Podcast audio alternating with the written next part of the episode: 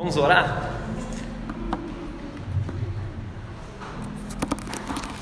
Senhor nosso Deus, Tua palavra está aqui, Senhor.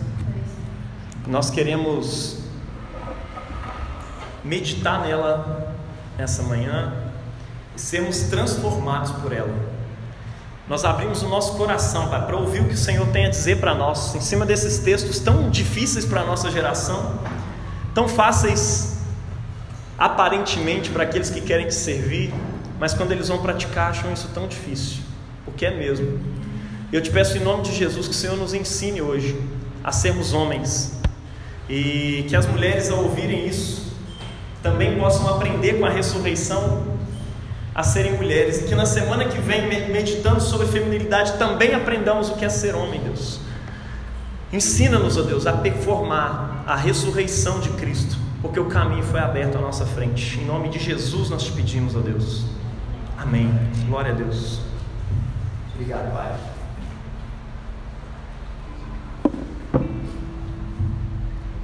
Glória a Deus. Ressuscitados. Nesse no próximo domingo a gente vai fazer a gente vai falar, né, sobre os efeitos da ressurreição de Cristo em nossas vidas.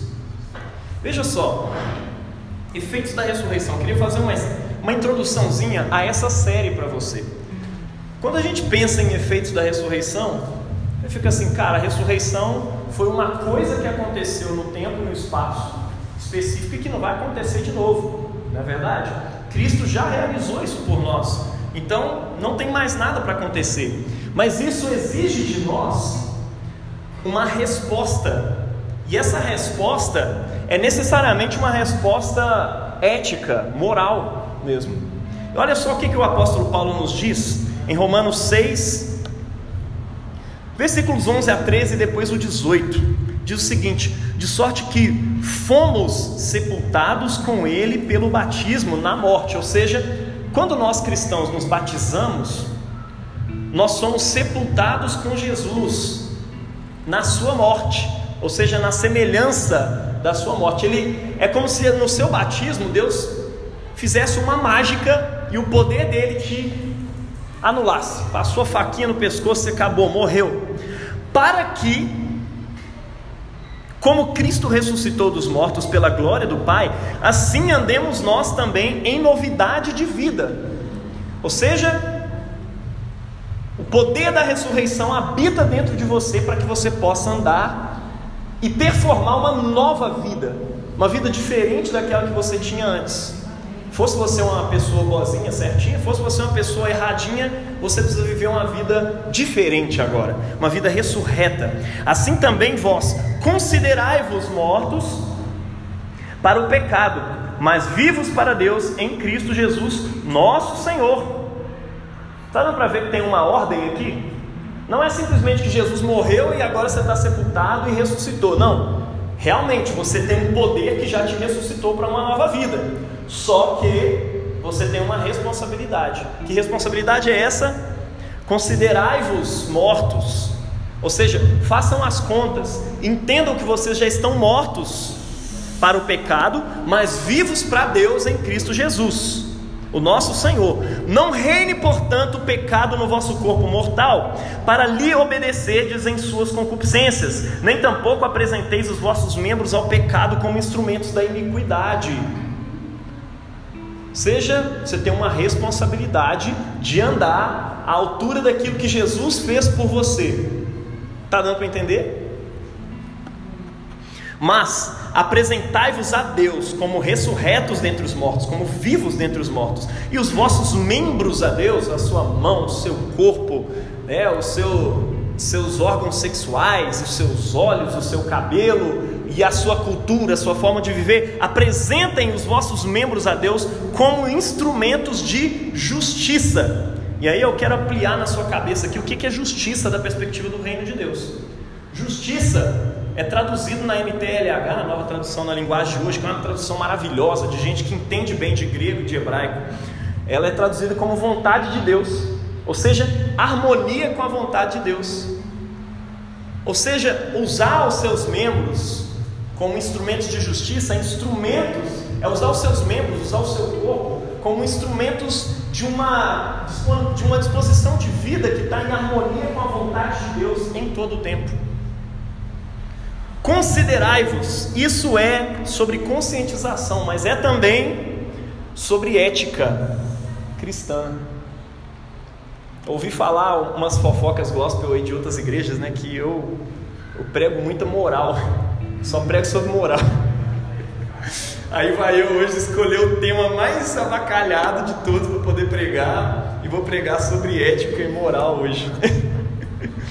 Mas foi só hoje, cara. Enfim, depois dá uma olhada aí nos outros sermões do Spotify se eu estava realmente falando sobre moral, mas eu acho que não. Perguntei meu pai essa semana, cara, você. Naninha também confirmou, então acho que está confirmado. mas, cara, é sobre ética, por quê?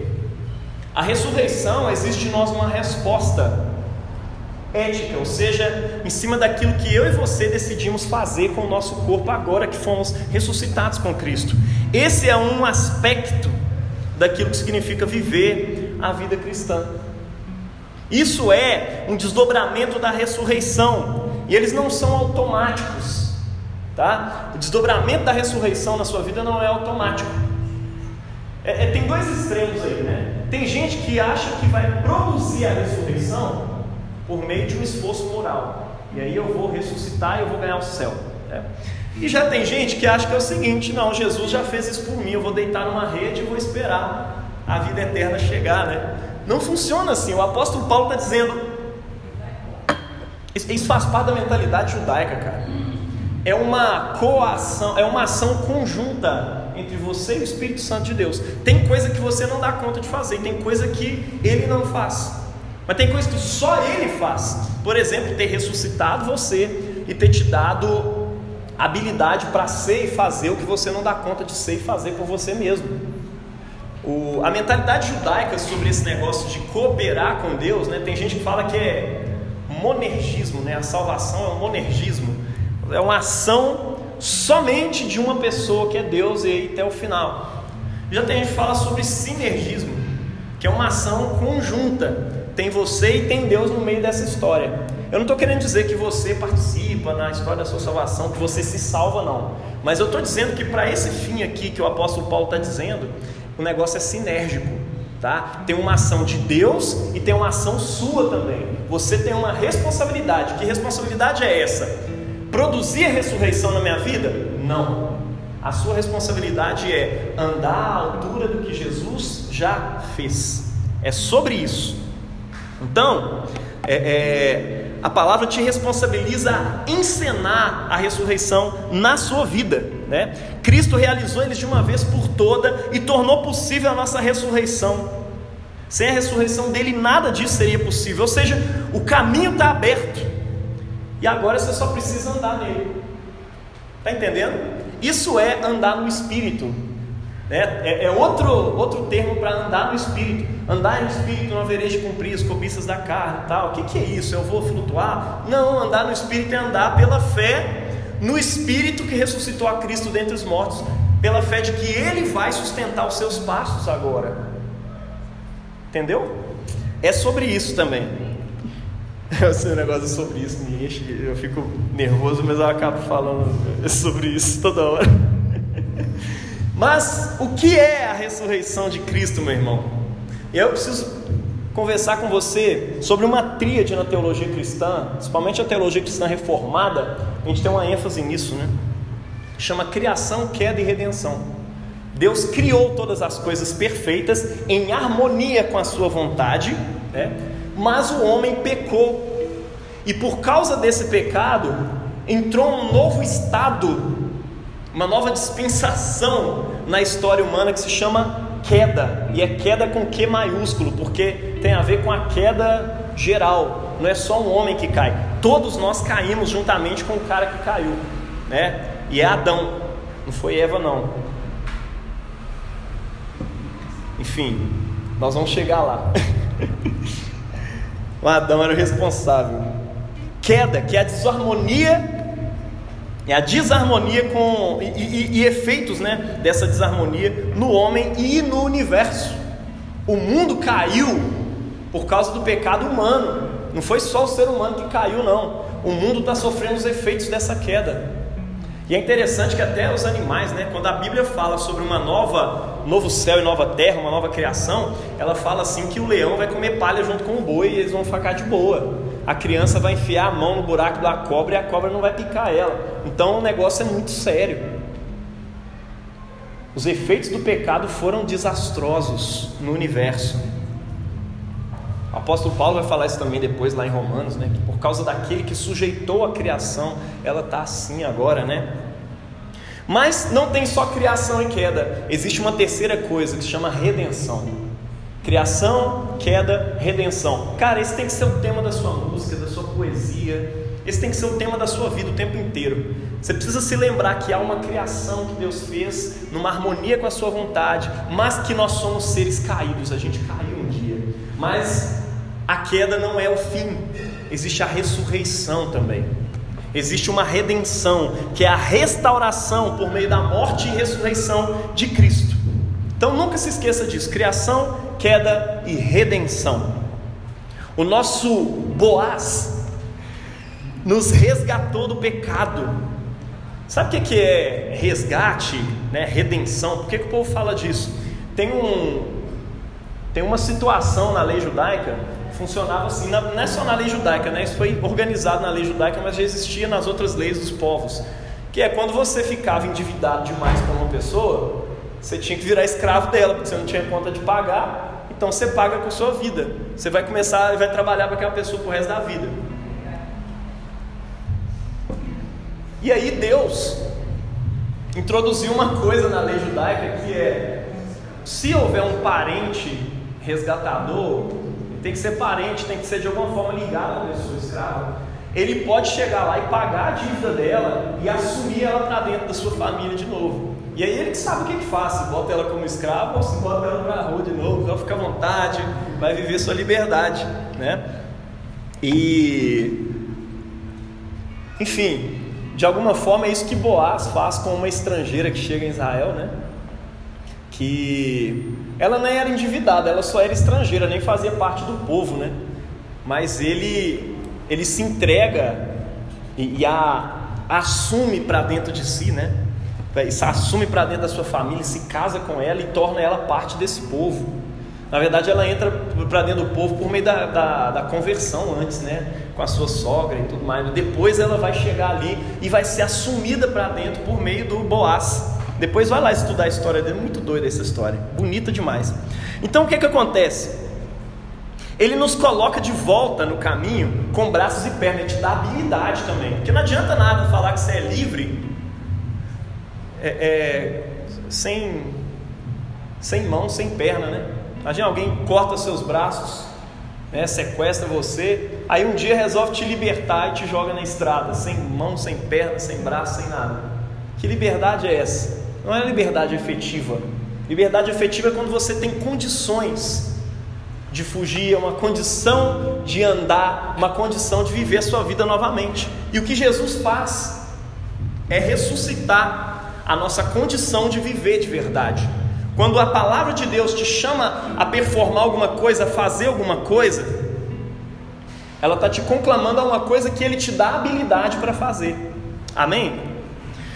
Então, nós somos habilitados por meio da ressurreição, por meio do Espírito Santo dentro de nós, para andar em harmonia com os propósitos criacionais de Deus. Isso chama reconciliação, tá? A ressurreição, portanto, nos reconcilia com os propósitos criacionais de Deus para a relação com a gente mesmo, na relação com o próximo e na relação com Deus. Nayara vai me agradecer porque ela não vai precisar fazer essa introdução semana que vem.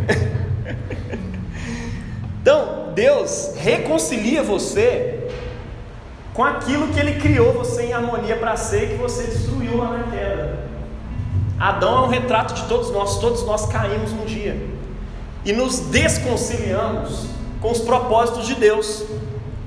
Desconcilia com a sua masculinidade, com a relação com o próximo, com a relação com o mundo, com a natureza, com a criação e tudo mais, tá? E quando Jesus te resgata, ele te reconcilia com isso tudo, tá? Isso é um mandato criacional. Não sei se você sabe, mas a, a ordem primeira de Jesus na Bíblia não é de fazer discípulos, não.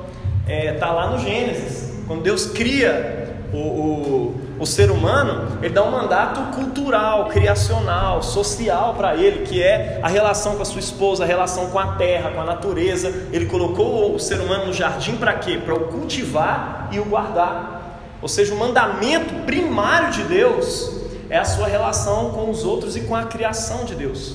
Isso é primário. E quando Jesus nos reconcilia, quando você é ressuscitado, você é reconciliado com o seu mandato criacional. Você precisa entrar em harmonia com a vontade de Deus novamente.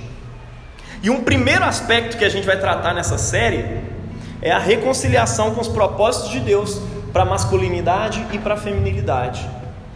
Tá? Entendendo aí a mulher e o homem como sacerdotes que Deus colocou, iguais inclusive, para governar a sua criação. Tá? Porque o texto do Gênesis, alguns entendem ele de modo mais alegórico, outros entendem ele de modo mais literal, mas independentemente de ser literal ou ficcional ou uma parábola, né, independente de ser um mito, ele é um texto que a, a construção, a forma como ele é construído, é a forma antiga, que é, corresponde a uma forma antiga literária de falar sobre a construção de templos. Então, é como se Deus estivesse construindo um templo para a sua habitação. E no final, sempre se colocava as imagens do Deus que criou aquele templo ali. Só que o templo que Deus cria na narrativa de Moisés, lá em Gênesis, é a própria terra. É como se o mundo, o planeta Terra, fosse o templo de Deus. E depois ele vai lá e coloca a sua imagem. Mas a imagem que Deus coloca na, terra, para poder governar aquele templo, é um homem, é um ser humano. O ser humano é a estátua de Deus dentro desse templo. Ele é o próprio sacerdote desse templo. E ele coloca o homem, e o homem aqui no, no Gênesis, a princípio, é Adão, que significa ser humano. Não significa ainda homem macho. Tá? E aí Deus cria Adão, ou seja, o ser humano, e cria ele homem e mulher. Os criou. Você viu isso na palavra de Jesus aqui. Vocês não leram nas Escrituras que no princípio Deus criou o ser humano macho e fêmea? Jesus está chamando atenção para alguma coisa aqui, né? Então, é, já ia falar sobre isso de novo, mas é sobre isso. Esse é o primeiro aspecto, cara, daquilo que a gente vai conversar aqui. Ele colocou homem e mulher na criação para governá-la como sacerdotes e imagem do próprio Deus nesse templo que ele fez para a sua glória. E é isso que é resgatado lá em Efésios, capítulo 2. Você vai ver que Deus está reconstruindo um templo para si, feito com tijolinhos de pessoas, que é o templo de Deus, para a habitação do Espírito Santo, que é a própria igreja. Está dando para entender como é que as coisas começam, elas caem e depois Deus resgata elas em Cristo Jesus? Então, depois nós vamos conversar sobre essa relação do ser humano com a criação de Deus, né? entendendo que a criação aguarda a manifestação dos filhos de Deus. Mas vamos lá, homens ressuscitados. O que, que é ser um homem ressuscitado, né? Afirmar isso que a gente afirmou aqui até agora tem uma implicação, né? Significa reconhecer que o mundo tem significado. As coisas que Deus criou nesse mundo têm um significado, tem um propósito para além delas mesmas, né? E a nossa experiência com o mundo, especialmente a nossa experiência com a beleza, já notou quando você ouve uma música? Você sente uma coisa diferente quando é uma música boa, principalmente para quem é músico? Ou quando você ouve uma poesia, ou quando você enxerga um quadro, ou quando você vai olhar o pôr do sol todo dia lá no final da tarde, você sente uma, uma coisa que te eleva, faz você olhar para cima. Aí você tenta manter aquilo aí, porque é um momento de espiritualidade tão bonito, aí você vai tentando manter, aí você tira uma foto. Eu vou tirar uma foto para guardar essa sensação, e na hora que você fica olhando para a foto, aquilo se esvai. Você já sacou isso? A mesma coisa você sente com relacionamentos, se desgastam, e se você não tiver amor, você vai ter que terminar daqui a pouco, porque você vai ter que arrumar outra pessoa, porque relacionamento desgasta. A sensação da justiça acontecendo, a espiritualidade, tudo isso é como se fosse a lembrança de um sonho, né? Sabe quando você acorda? Cara, eu sonhei com uma parada, estou tão feliz ou triste, né? Dependendo do sonho que você teve. Só que você não consegue lembrar do sonho, você só lembra do sentimento, da sensação, e você diz, cara, por que eu acordei assim? Fraga quando isso acontece? Esse mundo dá para nós essa sensação o tempo inteiro. Você olha para as coisas, você olha para uma plantinha lá no asfalto, né, o, a flor que nasceu no lixão, o, o que aconteceu nesse mundo, tudo você olha e de repente aquilo te eleva e faz você olhar para cima, e quando você fica ali tentando fixar naquela coisa, você vê que não é a coisa em si, mas ela tem um significado, ela era para te puxar para cima. Mas aí de repente você não consegue mais enxergar esse significado. O autor de Eclesiastes ele vai chegar à conclusão de que o mundo não faz sentido, porque toda hora ele sente que tem algum sentido, mas o sentido se esvai, né? Wittgenstein, um filósofo do final do século XIX para o século, início do século XX, ele reconhece que o sentido da vida aqui no tempo e no espaço, ele precisa necessariamente estar fora do tempo e do espaço. Olha só, um cara ateu reconheceu isso, né? Ele estava observando a coisa e falou: tem um sentido, eu só não consigo enxergar. Então deve ser porque o sentido precisa estar fora do tempo e do espaço, porque senão é, é, nada faz sentido. Olha que doido isso, cara. O problema, cara, é que para conseguir enxergar esse sentido, você precisa estar assentado nos lugares celestiais, você precisa estar assentado na eternidade, da onde todas essas coisas vieram. Você precisa se assentar fora do tempo e do espaço. Está dando para entender? Porque o que é o mundo, cara? De acordo com Colossenses 1, 16 e 17, presta atenção nesse salmo de Paulo. Olha isso. Pois por meio dele, por meio de Cristo, Deus criou tudo, todas as coisas no céu e na terra, tanto o que se vê como o que não se vê, inclusive todos os poderes espirituais, as forças, os governos, as autoridades, por meio dele e para ele, Deus criou todo o universo. Antes mesmo ele já existia, antes de tudo, ele já existia, e por estarem unidas com ele, todas as coisas são conservadas em ordem e harmonia, ou seja, nele tudo subsiste. Em Cristo todas as coisas se encontram em ordem e harmonia com a vontade de Deus. Está sacando o que eu falei desde o início? Cristo é aquele por meio de quem tudo foi feito. Mas tudo foi feito como? O que é o mundo nessa linguagem de Paulo aqui? Tanto que se vê quanto que não se vê. Por meio dele e para ele, Deus criou o universo. Então, o que é o mundo? Ele é um presente de Deus para o seu filho Jesus.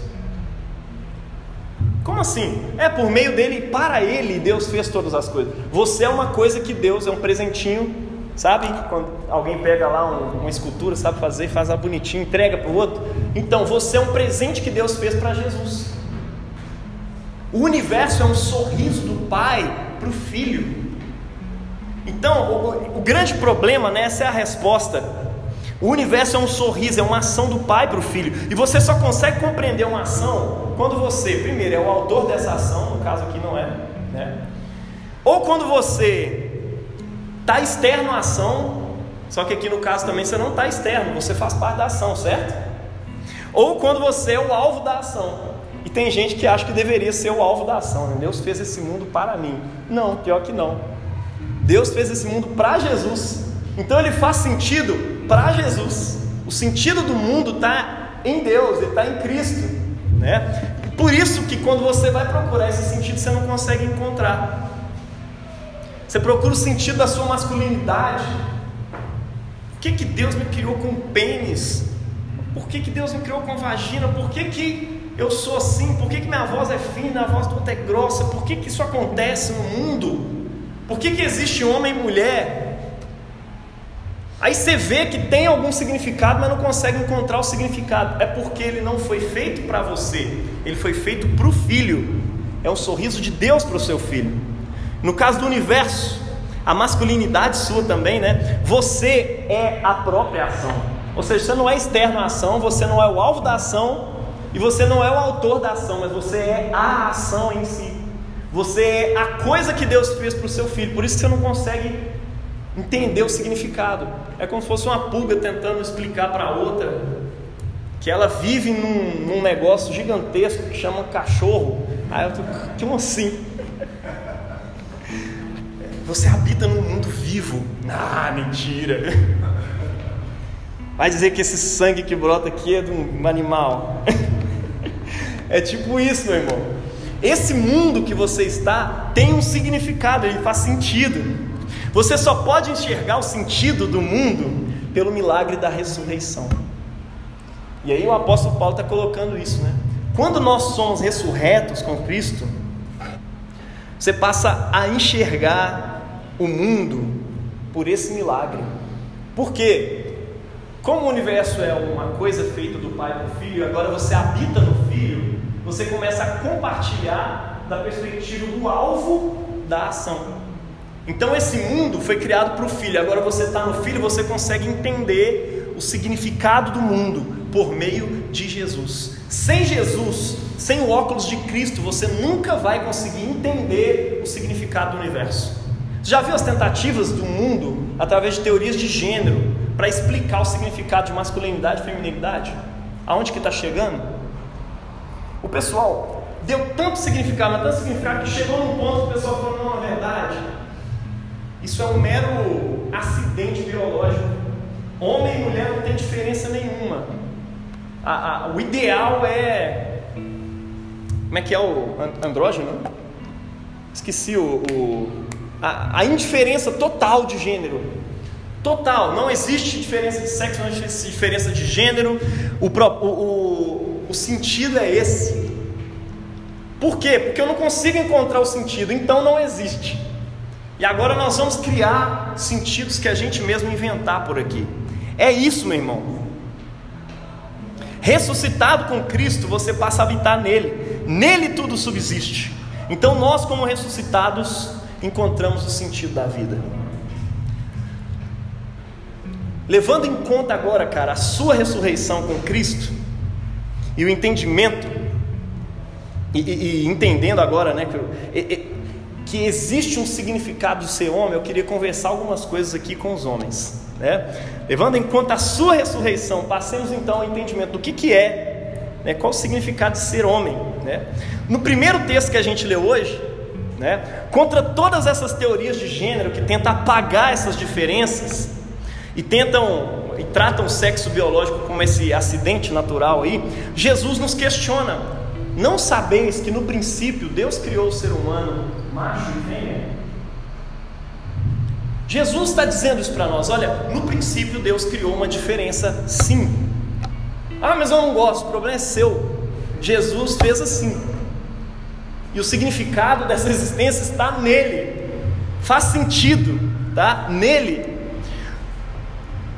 Jesus ele está dizendo aqui que existe um sentido, existe um propósito na sexualidade humana. Significa que é um propósito para o masculino e para o feminino. Né? Ele está resgatando aqui Gênesis 1, 26 e 27. O que está escrito lá? E Deus disse: Façamos o ser humano à nossa imagem, conforme a nossa semelhança. Tenha ele domínio sobre os peixes do mar, sobre as aves do céu, sobre os animais domésticos, sobre toda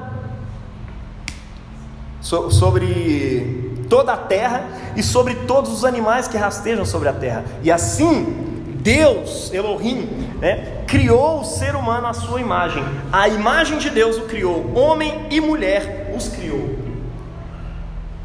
Não sei se você prestou bastante atenção nisso, mas olha só. A imagem do próprio Deus os criou, homem e mulher os criou. Ou seja, ser homem e mulher tem um significado que tem a ver com a própria imagem de Deus. Quando a gente altera isso, é tipo aquele menino é, é, Juninho computador que está começando a ir lá na pasta do Windows e acha que pode ficar mexendo lá em qualquer coisa. Não, eu acho que eu vou alterar isso aqui. Ele não sabe nem o que, que aquilo vai significar. Às vezes o menino deleta um arquivo lá e o computador trava e não consegue mais resolver o problema. É isso que a gente está fazendo quando a gente mexe na configuração macho e fêmea. Por quê? Porque isso tem a ver com a imagem de Deus. A imago Dei, né, na, da teologia. Então, masculino e feminino é parte intrínseca da imago Dei. Nunca se esqueça disso. É por isso que Paulo, ele começa a fazer uma reflexão lá em Romanos capítulo 1, ele começa a refletir sobre como que o pecado entrou no mundo, como que a queda aconteceu. Então tá lá o mundo em harmonia com a vontade de Deus, aí vem a queda, vem o pecado, né? E aí quando entra o pecado, ele aponta uma para poder exemplificar o que os efeitos da queda no homem, ele aponta uma confusão de sexo e gênero como resultado dessa queda. Você já leu Romanos capítulo 1? Oh, Romanos não é cheio de, de referências, eu só não vou ler aqui que a gente vai, é, é, vai demorar demais. Mas ele aponta essa confusão, ele fala, por causa disso, né, após trocar a imagem do Deus invisível, que é a nossa semelhança, a nossa imagem, por imagens de ídolos, ou seja, você começa a adorar um Deus diferente, aquilo muda a configuração do seu ser.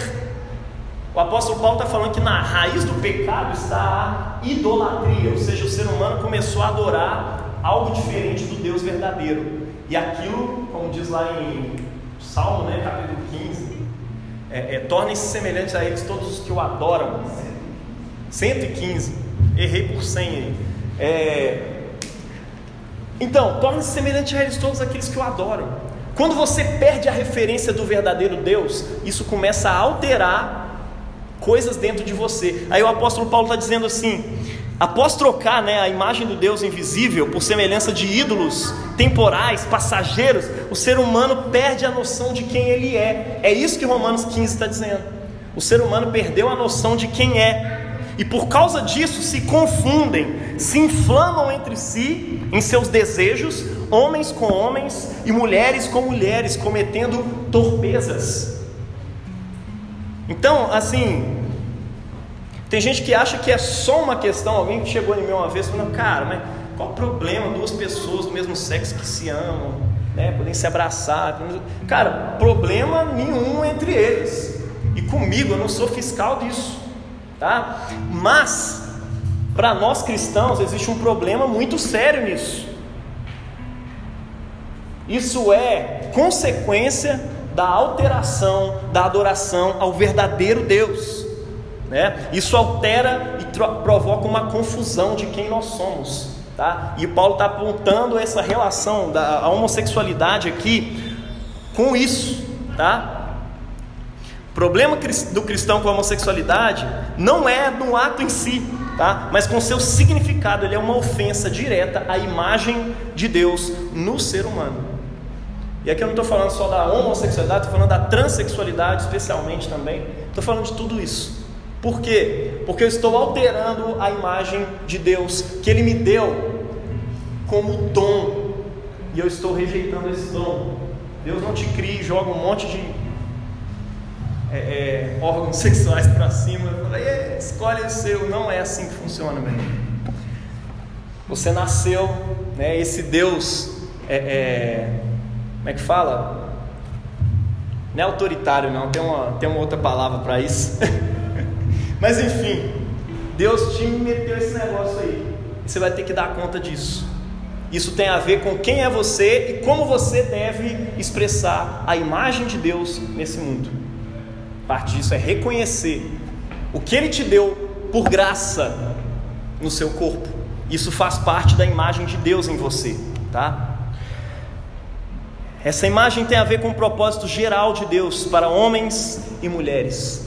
Como assim? Qual que é o propósito geral de Deus para homens e mulheres?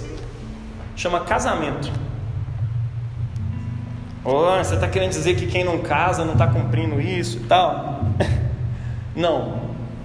Estou dizendo que quem não casa, de acordo com Jesus, é, ele fala assim: portanto, por causa disso, deixará o homem, olha só, porque Deus criou o homem à sua imagem, homem e mulher os criou, né? Portanto, deixará homem pai e mãe se unirá à sua mulher e ambos serão uma só carne. Esse é o propósito final da sua vida. A não ser que você seja um celibatário. E aí Jesus coloca isso como exceção lá nos evangelhos também. Você acha que Jesus não trata disso? Ó, o eunuco e tal, aqueles que se fizeram, aqueles que foram feitos, tudo mais. Ó, mas isso é só para quem tem o dom, viu?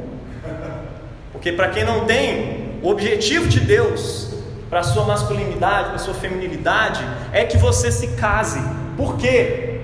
Porque o outro sexo, o seu oposto, ele é uma, ele é uma contradição profunda que Deus criou para expressar a sua própria imagem. A imagem de Deus, ela é feita de dois opostos que precisam um do outro. E você, mulher, só vai ser completa quando você encontrar um homem. E você, homem, só vai ser completo quando você encontrar uma mulher. Esse é um propósito criacional e mitológico, inclusive. Ele está disponível em vários mitos. Se você não gosta de Bíblia, ou se você não gosta de mito nenhum, gosta de religião, vai lá para Darwin, vai dar uma lida, você vai perceber isso lá também. Porque é assim que Deus nos fez, é assim que a natureza te fez e tudo mais. Então, o celibato aqui é uma questão de exceção. Mas por quê? Porque o casamento ele é uma metáfora sobre um mistério. Que mistério é esse? A união entre Cristo e a sua igreja. É a união final, meu irmão, entre o céu e a terra. É por causa disso que o homem deixará seu pai e sua mãe se unirá à sua mulher.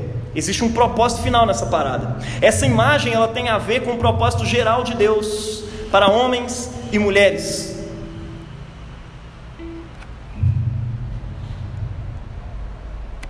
Há uma responsabilidade de encenação aqui também. Lembra lá de Romanos capítulo 6? A ressurreição precisa ser encenada na vida. Agora o apóstolo Paulo está dizendo aqui, ó, há uma responsabilidade de encenação e por isso o homem tem responsabilidades existenciais, né? Veja aí o texto de Efésios, né, que o Gustavo leu aqui para a gente. Paulo ele começa dizendo assim, olha gente, prestem atenção na vossa maneira de viver.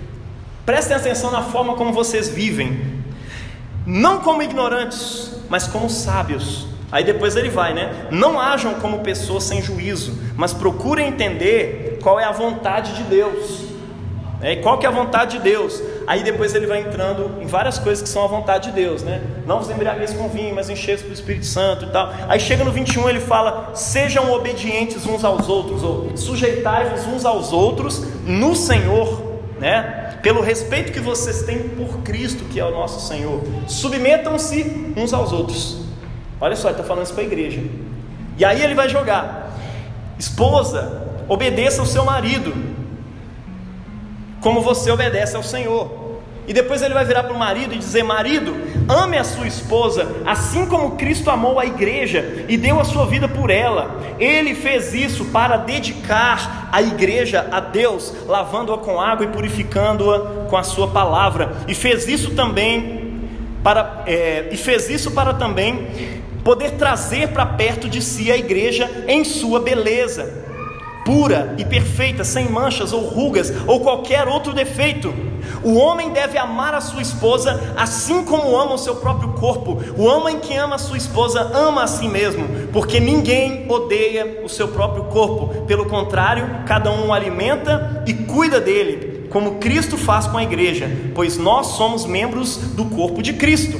Como dizem as Escrituras Sagradas, é por isso, veja só, é por causa disso que deixa o homem pai e mãe e se unirá à sua esposa, e os dois se tornarão uma só carne. Para quê? Para que um possa se sujeitar ao outro. Veja só que doido isso. Marido, né, a esposa obedeça o seu marido. Aí de repente a forma que ele, antes ele está colocando um cabeçalho, né? Sejam obedientes uns aos outros, sujeitem-se uns aos outros. A mulher se sujeita ao marido e o marido se sujeita à mulher se sacrificando por ela. Está dando para entender? Esse é o propósito de Deus. Há uma verdade imensa revelada nessa passagem das Escrituras, e eu entendo que ela está falando a respeito de Cristo e da igreja. Esse é o versículo 32. Há um mistério nisso aqui, e eu estou me referindo a Cristo e à igreja. Veja bem, Deus te cria homem e mulher para uma finalidade chamada casamento. E essa finalidade chamada casamento traz um significado existencial para a vida do homem, seja ele solteiro como Efraim, seja ele casado como Gustavo, enfim. É, Deus tem propósitos existenciais para a sua vida que podem ser depreendidos desses textos aqui. Veja que aqui mais do que uma responsabilidade meramente moral, a responsabilidade aqui é religiosa. Né? Em tudo, o marido precisa imitar a Cristo, ele está precisando imitar Jesus. Isso é um exercício religioso. Eu preciso imitar Jesus servindo a minha esposa, servindo os meus filhos, servindo a minha família. Né? Isso tem implicações diretas para o significado da masculinidade. O que, que é ser homem? Porque o que, que é o homem, afinal de contas? Simplesmente animalescamente falando. Tem mais café aí? Se tiver, eu vou querer. Pode pôr com açúcar que vai me ajudar aqui na. É, tá. A glicose está baixa. Precisando fazer exame já. O que, que é o, o, ser humano, animalescamente falando? Ele é só um gorila, né? Cheio de força, potência, né? Bota força nisso. Ele é o ser da força perto da mulher. Ele é aquele que tem um potencial, inclusive de estuprar, né? Pensa comigo, se um, uma mulher tentar estuprar um homem, como é que deve ser o processo? Encher talvez de remédio, fazer um monte de coisa. Cara, é muito difícil pensar nessa possibilidade. Ou talvez um, uma manobra psicológica. É, Maélia, que é psicóloga, talvez possa ensinar alguma coisa sobre como pode um homem ser estuprado por uma mulher. Mas o homem ele tem esse potencial, né? E não é só na, perspectiva cristã, perspectiva romana, de todos os, os outros mitos que existem por aí. Tudo é assim, é o, é o ser do, do gládio, né? A espada, é aquele que, enfim, é daí que vem o nome gladiador, né? É bem bizarro mesmo, mas a pegada é, é, tem a ver com isso mesmo. Ele tem o poder, é uma lança, né? Ele perfura, ele penetra, né? Ele tem, ele tem esse mitologicamente esse poder, né? E ele recebe essa força para cumprir um propósito criacional de liderança, inclusive, tá? E eu quero falar um pouco sobre isso rapidamente antes de entrar no propósito de Deus da ressurreição, tá? Ele era o responsável pela família. Deus criou ele para prover. Ah, então ele é o provedor, ele é o dono da mulher? Não. Ele manda na mulher? Não. A mulher tem obediência absoluta incondicional ao homem? Não, tem nada a ver com isso. Tem a ver com a liderança, tem a ver com papéis. Tem gente que acha ruim esse negócio, ah, mulheres, submetam-se aos vossos maridos. Ah, não gosto disso porque isso me diminui como mulher. Não, isso não diminui como mulher. Você acha que Cristo é diminuído como Cristo diante do Pai? Jesus é Deus? Você crê nisso? Amém. O Espírito Santo é Deus? Amém. E o Pai é Deus? Mas a Bíblia diz que Jesus é obediente ao Pai. E depois que ele conquista todo o reino, ele entrega ao Pai que todas as coisas a ele sujeitou. Existe uma submissão ali entre o pai e o filho. Tá dando para entender? E Jesus não perde a sua glória nisso. Então você, mulher, não entenda isso. Cada um ali está cumprindo um papel e uma função como sacerdotes da criação. Mas existem responsabilidades do homem e responsabilidades da mulher. Tá dando para entender? E a gente precisa se reconciliar com isso. Por quê? Esse texto é difícil para nós, porque nós estamos no século 21, entupido de teoria de gênero desde quando a gente nasceu, o tempo todo o pessoal ensinando para a gente uma questão de igualitarismo e não de igualdade. É diferente uma coisa da outra. A palavra de Deus prega uma igualdade entre os gêneros, uma igualdade sacerdotal, uma igualdade antropológica e tudo mais. Mas ela não está falando de igualitarismo, não tá? Nós vamos chegar lá. Então, ó, o homem era responsável, ele era um provedor para sua família, ele tinha essa responsabilidade ali dentro. Né? Entenda, ambos são responsáveis pela criação, mas cada um a seu modo. Do ponto de vista bíblico e científico, homem e mulheres são antropologicamente iguais, embora biologicamente diferentes. Você sabia que homem e mulher têm habilidades físicas, biológicas diferentes um do outro? Mulheres são superiores aos homens em várias coisas, e homens são superiores às mulheres em várias coisas. Tem negócio da percepção espacial, estava lendo hoje mais cedo é, uma entrevista de Drauzio Varela e um doutor lá da, da Universidade Mackenzie, né? conversando sobre os dimorfismos sexuais, a diferença sexual entre um e outro e mostrando lugares, momentos, profissões onde mulheres são muito melhores do que homens, principalmente quando se trata de detalhes, de placas e tudo mais, e de repente homens muito melhores do que mulheres em percepção espacial, trabalhando no negócio lá dos bombeiros, né, do um labirinto que eles têm que colocar o pessoal para poder é, é, sair de um labirinto no meio de uma fumaça, no fogo e tudo mais. Os homens sempre se saem melhor nessa situação, porque tem uma percepção espacial diferente. O homem tem uma cada óssea muito mais forte, é diferente também. Agora, em tudo isso existem exceções. A exceção tem esse nome exatamente porque chama exceção mesmo. Ela é uma exceção. Existem diferenças entre homem e mulher, mas diante de Deus e cientificamente também são antropologicamente iguais. Isso é fato, tá? Ou seja, essas diferenças de força, de percepção, de espaço, de detalhes, habilidades, tendências, embora elas sejam exceções, ela torna o homem complementar a mulher. Um complementa o outro. Tá dando para entender? Mas, quando acontece o desastre da queda, meu irmão, eu perguntar um negócio: para quem que Deus vai cobrar? Ele chega na mulher? Deus é todo poderoso, onisciente, onipotente, onipresente. Ele sabia de tudo que tinha acontecido. Ele viu a mulher comendo do fruto da árvore do conhecimento do meio do mal. Mas ele chegou no homem, Adão, onde estás? Sabe o que é isso? Ele tinha uma responsabilidade dentro daquela família ali. Entenda, não é pecado homem e mulher dividir as tarefas, isso é justo, tá? Mas quando o Senhor vier para o seu jardim, ele não vai cobrar da mulher, não é da mulher que ele vai cobrar lá a provisão do lar, é a boa manutenção da família e tudo mais, vai cobrar isso do homem. Você tem uma responsabilidade de ensino, de chamada, aí você fica, ah, mas minha família não faz devocional, é minha esposa, cara.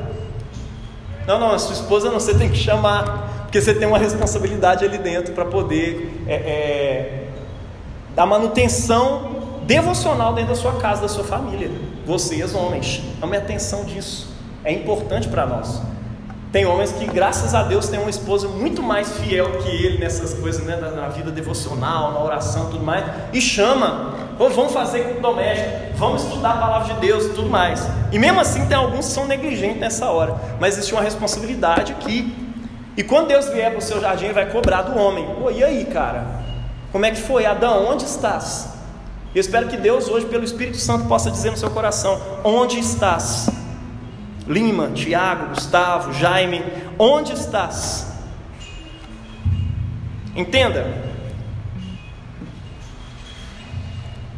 na queda o homem perde a referência do que é ser homem. E aí o que, que ele se torna? Ausente. Onde é que o homem estava? Me responde isso. Onde é que ele estava quando Eva comeu do fruto da árvore do conhecimento do bem e do mal? Deve estava passeando por aí, literalmente. Isso fala muito sobre nós, porque é isso. Adão, ele é só uma referência do que eu e você somos também. Pais ausentes, maridos ausentes, amigos ausentes, está longe. Onde é que estava quando a Eva come do fruto, né? E ele torna-se também omisso. Olha que louco isso. Quando Deus aparece questionando, ele responde: Deus, culpa minha não. A mulher que tu me deste, Fraga, olha que paia. Sabe o que ele deveria ter feito? Quando Eva comeu do fruto, ele chegou lá, é, você comeu. Sabe o que, que o homem, representante da criação, deveria ter feito? De acordo com essa, com essa narrativa aqui de Efésios, capítulo 5. E aí, assim, submeter-se a um homem desse é uma bênção. Ele deveria ter morrido no lugar dela. Porque Deus falou assim: no dia que vocês comerem, certamente vocês vão morrer. O que, que o primeiro Adão deveria ter feito? Eu vou morrer no lugar dela, Deus. Mas o que, que ele faz? Ele participa do pecado e quando Deus vem, o que, que ele faz? Deus, foi culpa dela. A mulher que tu me deste, ela me deu do fruto e eu comi. Você acredita? Misericórdia homem omisso. Ao invés de assumir a responsabilidade de morrer por ela, né, porque esse era o salário, daí nasce toda espécie de formas desviadas de referência do que é ser homem. Machismo, a gente reclama do machismo a tudo quanto é lado, mas se você não resolver isso com o sangue de Jesus, meu irmão, vai continuar a mesma coisa. Ou talvez você inverta os polos de opressão, mas eu duvido muito, porque o mundo enfim, é, é, é, uma das forças mais difíceis de você lutar contra é a força evolutiva, a força biológica. É muito difícil você inverter, mas mesmo que inverta isso culturalmente, você vai ter só uma inversão de opressões. O machismo, né, aquele que acha que o sexo dele é melhor do que o do outro, né? E cria um sistema onde ele oprime, subjuga o sexo oposto. Ou misoginia, né? Onde ele tem aversão às características femininas. Ele quer a mulher só para poder subjugar. Estamos falando de Adão e Eva. Misoginia é o ódio de um, um pelo outro, meu irmão rejeita todo traço de feminino que, inclusive, é, é, considera fraqueza no outro homem, né? Traços que ele considera como feminino, o choro, a expressão das emoções, as amizades. E aí você pega brutalidade para poder definir o que é ser homem de verdade, né? Brutalidade, promiscuidade sexual, pegação. Tem gente que acha que ser homem é pegar todas as mulheres. Falou, eu sou um macho. E ele chega nos outros e fala, velho, olha o tanto de mulher que eu peguei. Aí todo mundo fala, esse é homem mesmo, velho. Aí o que pega menos, nossa, eu estou duvidando, hein? Eu não sei mais se você é homem mesmo. É assim que funciona desde quando você é criança. Porque nasce da queda esse tipo de visão do que, que é ser homem de verdade. Adultério já virou piada do Porta dos Fundos. O cara que tem relação com a sua esposa chega lá e fala: Vai, ontem tive uma noite fantástica. Quem que você pegou? Foi a, a Flavinha aqui da, do setor? Não, ah, do financeiro. Não, não. Uai, é homem? Tá pegando? Não, não é não. Mas quem que foi? A minha esposa. Não, que nojo e tal. Cara, desse jeito. Porque o adultério já virou uma forma de definir que o homem é homem está definindo a masculinidade dele. Adultério, cara. Quantos homens não têm justificado a prática do adultério, até na libido, né? Ah, meu problema é esse, tem mais, né? Eu tenho mais vontade, desejo sexual, então eu tenho que fazer isso de alguma forma. Ou eu vou para pornografia, ou eu vou para a zona. Isso não define você como homem, mano. Isso significa queda. Isso é porque você caiu um dia e se esqueceu do motivo pelo qual existe um pênis aí no meio da sua perna. É isso. Posse, ostentação, você precisa se reconciliar com quem você é em Cristo Jesus.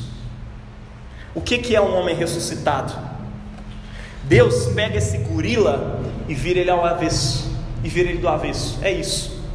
Deus vai pegar esse ser da força e vai mostrar: olha, Deus mostra para o homem, na sua ressurreição, que a potência, a força, a liderança que ele tem, foi dada para ele por um só propósito. E que propósito é esse? Sacrificar. Se o propósito é amar a esposa como Cristo amou a igreja, o sentido da masculinidade é que ela seja derramada como aquele perfume da Maria de Betânia que derramou o perfume aos pés de Jesus. Então, a sua masculinidade, a sua potência, Tachinho, o seu poder, Efraim, tudo isso que Deus deu para vocês foi para poder ser derramado em prol de uma mulher, foi para poder ser sacrificado em prol do outro. Porque eu disse que isso aqui tem implicações existenciais, não é só no casamento que isso acontece, isso acontece na vida. Deus criou a sua masculinidade para ser sacrificada pelos outros. Ser homem, de um ponto de vista cristão, é se sacrificar. Se alguém tem que ficar sem comida, é você que vai ficar sem comida. Se alguém tem que carregar a sacola, é você que vai ficar sem a, vai, vai, vai carregar a sacola. Se alguém tem que ir a pé para casa porque não teve espaço no Uber, é você que vai a pé. Sabe aqueles homens que ficam fazendo corpo mole, esperando ah, vai. E aí ele vai e deixa a irmã lá a pé. Se alguém tem de carregar o peso, é você que vai carregar. Se alguém precisa se responsabilizar, é você.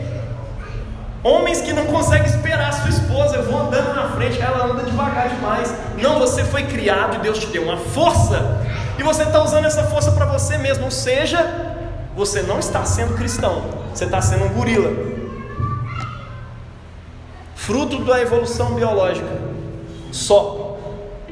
Porque quando você é ressuscitado por Jesus, ele te reconcilia com o propósito. E aí você pega essa sua ânsia, essa coisa da liderança, de andar na frente e espera a sua esposa e anda junto com ela.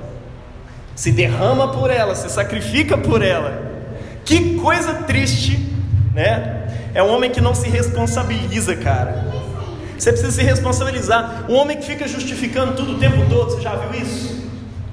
Eu luto isso muito na minha vida, mas um dia que eu entendi que ser homem de acordo com a perspectiva do reino de Deus, tem a ver com isso, eu falei, Deus me livre, eu não vou me justificar mais. O pessoal me criticava, ah, mas é porque não sei o que, não sei o que, não sei o que, sabe? Ele não se responsabiliza, ele não assume o erro, assim como Adão não fez lá no jardim do Éden. Ele não assume responsabilidade pelo que faz, ou faz corpo mole, ou deixa a mulher sofrer, deixa a mulher se desgastar, noites perdendo sono lá, amamentando, aí você não levanta, não, não perde o seu sono de noite, não sacrifica o seu sono para poder carregar um neném, para poder dar uma equilibrada ali, meu irmão. Isso é importante. Você deixa sua mulher passar, cozinhar, cuidar das crianças com você, só porque ela é mulher. E aí vocês dois trabalham o dia inteiro, mas quando chega lá, é papel da mulher, né? Tá escrito lá em Heresias capítulo 9. Não, não está escrito em lugar nenhum que o papel da mulher é passar, lavar e cozinhar. É você que inventou isso. E aí você acha que a mulher tem que fazer uma jornada dupla de trabalho só porque ela é mulher. Não, meu irmão. Isso chama homens frouxos. Tem que mudar isso aqui. Homens ressuscitados alteram essa coisa, essa perspectiva. Você não precisa do feminismo para isso, não. Você precisa só de Jesus para criar relações justas dentro da sua casa. Amém? Então, é, bom senso vem com Jesus. É um pacote completo quando você encontra Jesus mesmo.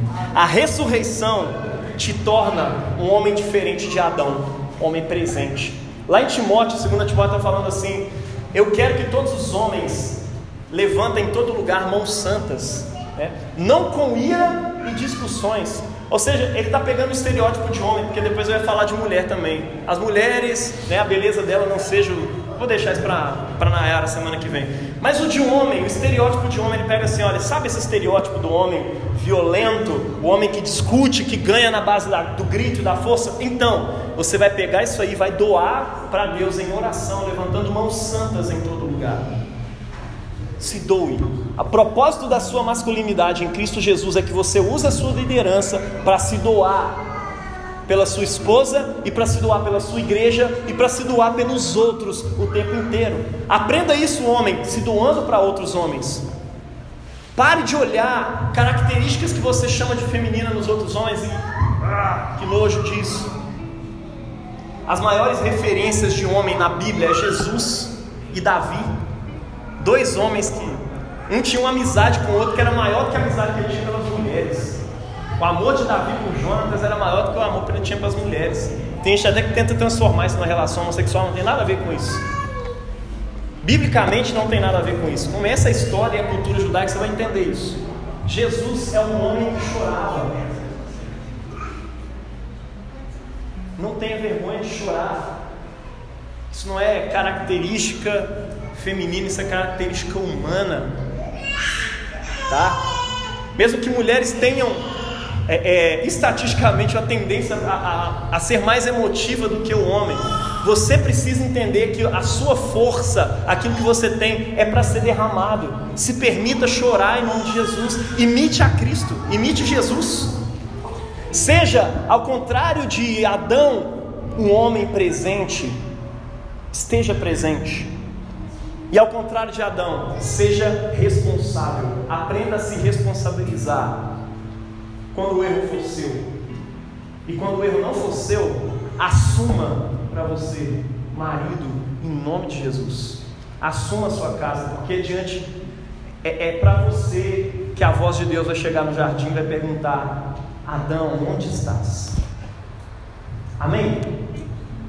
Duro esse discurso. Semana que vem talvez fique mais duro ainda, mas nós estamos aprendendo o que é ser ressuscitados. Amém? Você crê nisso? Amém. Essa é a palavra do Senhor. Convido você a colocar de pé nesse momento. Vamos orar.